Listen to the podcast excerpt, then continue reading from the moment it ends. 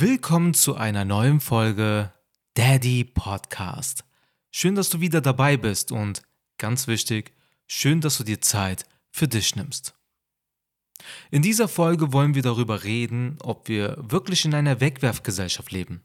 Sind Tinder und Co ein Fluch oder Segen? Ist sogar die Liebe auf der Strecke geblieben? Viel Spaß bei dieser Gedankenreise.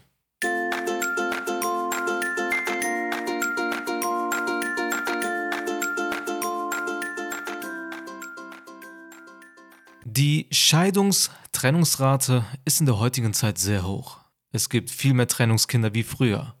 Viel mehr Leute leben alleine. Man predigt, dass früher alles besser war. War dem denn wirklich so? Es stimmt, wir können in der heutigen Zeit schneller und öfter mit jemandem in Kontakt treten als früher. Wir brauchen nur noch unser Handy nehmen, nach rechts wischen, matchen und mit Glück, Geschick und Algorithmus jemand Neues kennenlernen. Das Internet bietet uns enorme Möglichkeiten, gute wie auch schlechte.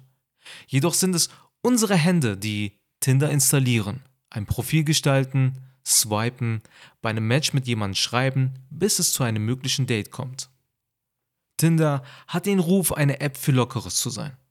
Ich bin der Meinung, dass dem nicht so ist. Wieso? Ganz einfach. Nur weil andere es so nutzen, muss dem ja nicht wirklich so sein.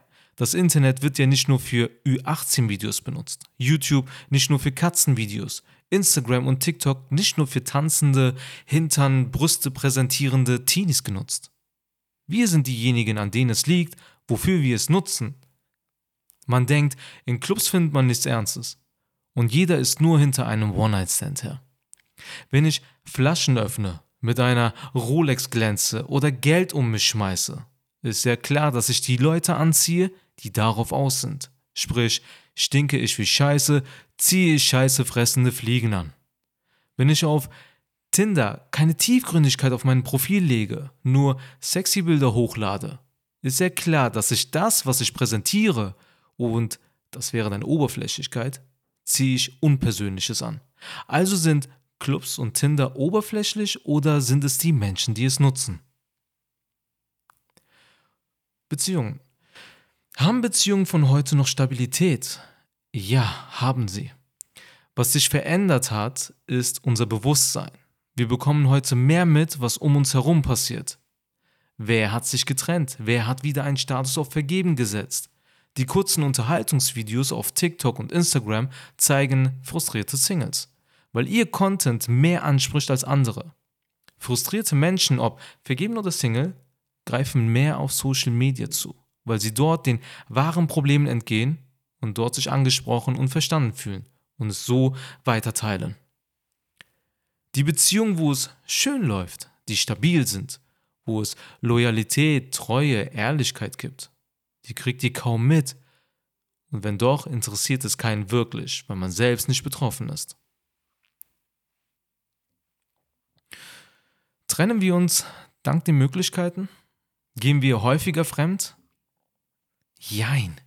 Was wir wirklich haben, ist nicht die Möglichkeit mehr fremd zu gehen. Was wir haben, ist Befreiung. Wir nehmen es nicht mehr einfach so hin, unglücklich in einer unreparablen Beziehung zu verweilen. Wir gehen keine gefühlslosen Beziehungen ein, weil wir sonst niemanden haben und endlich mal ein Arschloch finden, das uns mal Aufmerksamkeit gibt. Als ob Generationen vor uns nicht fremdgegangen sind. Früher war es ganz wichtig, bloß sein Gesicht und die der Familie zu bewahren, damit bloß nicht gesellschaftlich die Ehre beschmutzt ist, aber dann heimlich in Puffs rumlungern.